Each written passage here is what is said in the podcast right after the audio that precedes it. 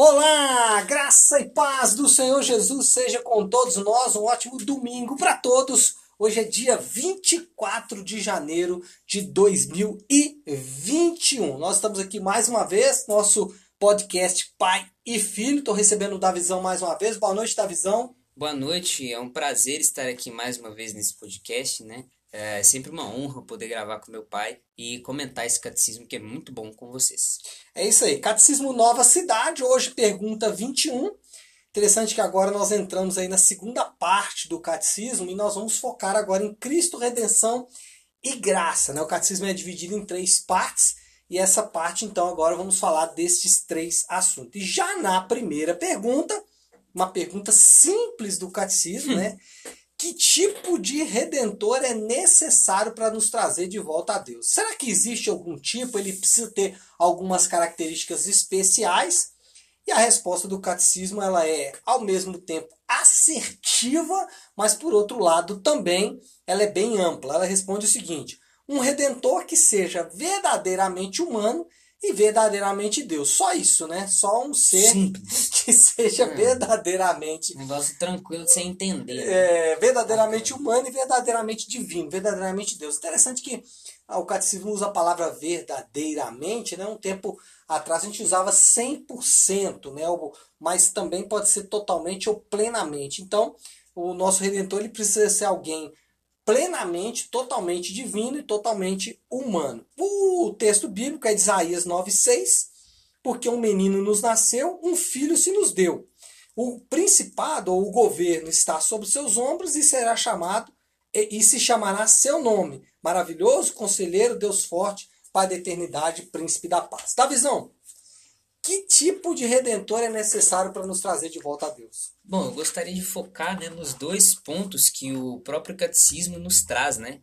Ah, onde ele fala sobre a natureza divina de Cristo uhum. e a natureza humana de Cristo. Sim. Habitando em conjunto no mesmo ser. Primeiro tentar entender é. como que isso pode acontecer, né? Bom, isso aí são coisas que nós nunca vamos entender. Mistérios, né? E aí eu recomendo para vocês, já fica aqui uma recomendação de leitura, é o livro Inteligência Humilhada, ah, do Jonas Madureira, porque ele fala exatamente isso, desse paralelo entre razão e fé, e como o cristão ele tem que uh, ser racional, ele tem que usar a sua inteligência, usar todos os conhecimentos disponíveis, mas entender também que há um limite para o conhecimento humano, há um limite para a nossa capacidade racional, e é aí que entra a fé.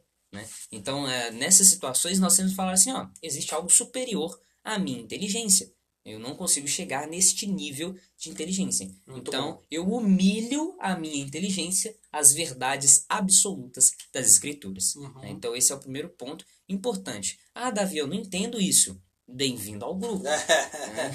um dia que você conseguir... de nós entende. Né? Exatamente. O dia é. que você conseguir me explicar a trindade, Você tá de parabéns. Estamos né? com um bom caminho andado. É, pelo amor de Deus, não dá. São coisas, e são coisas que Deus escolhe não revelar de propósito. E essa né? plena unidade de Cristo, né, ela é também uma dessas coisas que a gente de fato não consegue entender. É. Só que o Redentor, ele precisava ser exatamente assim, né? Sim, sim. É, ele precisava ter algumas características, tanto humanas quanto divinas. Uhum. Eu gostaria de começar pelas humanas, que eu acho que são as mais fáceis de entendermos, sim, né? Sim, sim. Por que, que Cristo precisava ser homem?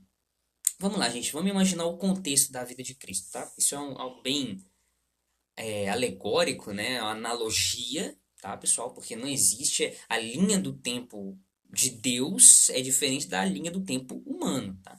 Então é importante entendermos isso. Aqui que eu vou falar é só uma analogia. Mas vamos lá. Jesus, ele vivia em um contexto onde ele criou a gravidade, por exemplo. Imagina você ser o ser que criou a gravidade. Criou todas as coisas. Cara, né? você tem que ter muito poder. Impressionantes como a gravidade. É, você tem que ser um nível muito absurdo de inteligência, de sabedoria e de poder. É verdade. Então, e por que, que eu falo que Jesus criou? Porque lá em João, capítulo 1, João fala que nada foi feito sem o intermédio dele. Uhum. Nada foi feito sem o verbo, né? Que é Jesus. Então, uh, não tem como a gente escapar disso. Sim. Então, Jesus era o ser que criou todas as coisas. Todas as coisas foram feitas através dele.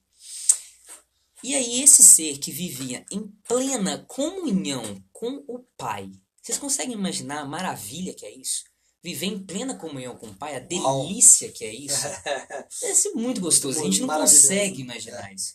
E mais ainda, ele vivia em um ambiente livre 100% do pecado. Uhum. Não havia pecado, não há pecado no céu. Né? E aí Jesus ele escolhe sair desse ambiente para descer para a terra, né? para um lugar cheio de seres mentirosos, traidores, pecadores, enganadores, todo tipo de ser ruim está aqui na terra. Né? E ele veio para sofrer dor física, dor sentimental, dor emocional, todo tipo de sofrência ele passou na terra. né? É, então ele passou por todos esses processos e muito mais. Né? Porque é, é óbvio, gente, vamos lá. Quando o demônio, quando Satanás viu quem era o cara que estava ali, ele utilizou todas as armas dele para tentar convencer Jesus. Uhum. É óbvio que ele não conseguiria, como não conseguiu. Mas ele ninguém nunca foi tentado no nível que Jesus foi. É. Isso nunca aconteceu. Por quê? Porque o diabo sabia do potencial de Cristo. Então ele entendia que ele tinha que fazer aquele cara virar pro lado dele, né? Então é basicamente esse lado, esse contexto humano que eu queria traçar. E aí quais as características, por que Cristo precisava ser homem, partindo desse contexto? Porque ele precisava passar pelos mesmos problemas que nós. Precisávamos de identificação com Cristo. Para não falarmos assim, ah, mas também era Deus, né? É. Lógico que ele ia conseguir. Ele não ia- Não, É. não. Ah, Cristo ele tinha que suportar a tentação, É, ele era Deus. ele era Deus. É. Não, Cristo suportou as tentações como homem. É. Cristo suportou as tentações como Aí, homem. do ponto de vista jurídico, né, na Bíblia, é, a Bíblia preconiza que a alma do homem vale a alma do homem. Então, Sim. ou seja, para resgatar o homem, um homem precisaria morrer. né? Sim, é. e- e Isso entra em paralelo com a outra natureza de Cristo, né? Aí você fala assim, tá, Davi, eu entendi que ele precisava ser homem para rolar uma identificação por uma questão jurídica, né? Porque Adão era um homem, então ele representava toda a raça humana, então precisava de um outro homem para representar toda a raça humana. É, então, todos esses pontos sobre a natureza de, de Cristo, a natureza humana de Cristo, eu entendi. Mas para que, que ele precisava ser humano, ser Deus É. também? Não podia ser só um cara iluminado. É, não um podia ser. profeta Podia e ser Paulo? Por que, que não É, podia ser Paulo? É, Pedro, lá, Pedro, João, é, alguns apóstolos, é. Por que não podia ser esses caras? Por um motivo muito simples. Nenhum deles suportaria o cálice da ira. Perfeito. Somente Deus suporta o cálice de sua própria ira. Uhum. né? Então, se o cálice da ira fosse derramado sobre Paulo, Só ele poderia absorver isso, né? é, não exatamente. suportaria, né? Não suportaria, não suportaria. Não dá nem pra gente Aliás, conceber por o que muito menos homens importantes como Paulo, Pedro, Moisés ou Elias entregaram os pontos, né? Sim, Então, aí, para Elias, Elias olhar, várias vezes. Moisés, Moisés também, né? também, entendeu? É, Paulo fica. é, é, os seus últimos dias de vida são muito sofridos. Pedro negou É. Jesus e Sim, durante sim. a sua vida também teve seus altos e baixos. Né? Como todos nós temos na Sim, nossa caminhada cristã, né? É, porque nós somos é, de uma natureza diferente, né? E por isso ele precisava ser divino, Por né? isso ele precisava ser divino para suportar esse cálice da ira que seria derramado né, no representante eh, da raça humana. Então ele seria derramado em nós, mas em vez disso ele foi derramado em Cristo. Uma imagem muito legal que eu trouxe na minha pregação de sábado, inclusive convido vocês a comparecerem ao Flutuando, se puderem, ah, é o seguinte: se vocês lerem a passagem, vocês vão ver que antes de Jesus falar que está consumado, ah, o texto relata que ele estava com sede e um soldado romano deu vinagre para Cristo beber. E aí eu quero que você imagine a seguinte imagem, tá? Imagine que eu e você estávamos condenados a beber vinagre pro resto da vida. Eu não sei se você já teve a experiência de beber vinagre, mas não é algo muito gostoso. É péssimo, é, é horrível a sensação. É, então, imagine que você foi condenado a beber vinagre pro resto da sua vida. Agora imagina que toda a humanidade foi condenada a ah, é, tomar vinagre pro resto da vida. O que que Jesus faz? Ele pega, eu quero que vocês tenham essa imagem na cabeça, desses litros de vinagre, ok? Imagine esses litros de vinagre. De toda a humanidade, é, toda a humanidade não, né? Na verdade, o vinagre é só dos eleitos. É o vinagre só dos eleitos. É. Imagine o vinagre só dos eleitos, que já é muita gente. É, já é imagina uma quantidade bilhões. boa de Isso, vinagre, é. né? Durante toda a eternidade, Jesus pega todo esse vinagre e bebe. E aí ele fala, está consumado. Uhum. Para que eu e você possamos ficar bebendo coquinha a eternidade toda. É, é, e assim, outro ponto de vista prático, né, quando a gente pensa nas duas naturezas, né, humana e divina, acho que vale a pena destacar, né, é aquilo que a próprio texto bíblico diz, ele sabe o que é padecer, né? Então o fato é. de que como homem, ele pode se identificar com as nossas dores, né? Então ele sabe o que nós sentimos quando estamos sozinhos, angustiados, desesperados, lá, lá, lá.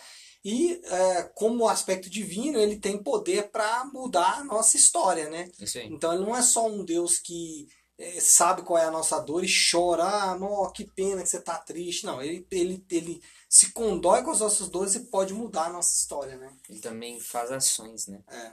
é pode faz interferir é nessa. Pode interferir Ficou boa história. minha frase, faz ações. É, faz ações. Faz é, é uma ação, é, né? É bem redundante. É, né? mas tá bom. Mas é isso então. Mais alguma coisa da visão? Just that. Ah, então muito bem. Então é isso, pessoal. Dez, é, décima, vigésima primeira pergunta aí do catecismo. Espero que tenha abençoado a vida de vocês. Deus abençoe e uma ótima semana a todos. Despede aí do pessoal da visão. Uma boa semana para vocês, que Deus abençoe vocês e me sigam no Telegram, Davi Heller 1. Me sigam lá. Muito bom. Então é isso, pessoal. Também Shockwave, né? É, sou colunista lá na Shockwave, por isso que eu tô falando pra vocês me seguirem lá. Porque lá eu sempre posto os artigos que eu tô postando no portal de notícias Shockwave uhum. News. Eu tô postando lá. shockwavenews.com.br Isso. Então pode entrar lá, um dos colunistas é ele, pode ver os artigos dele lá por lá, mas no Telegram é melhor que fica mais, mais fácil, né? É. Muito bem. Fiquem com Deus, Deus abençoe e uma ótima semana para todos.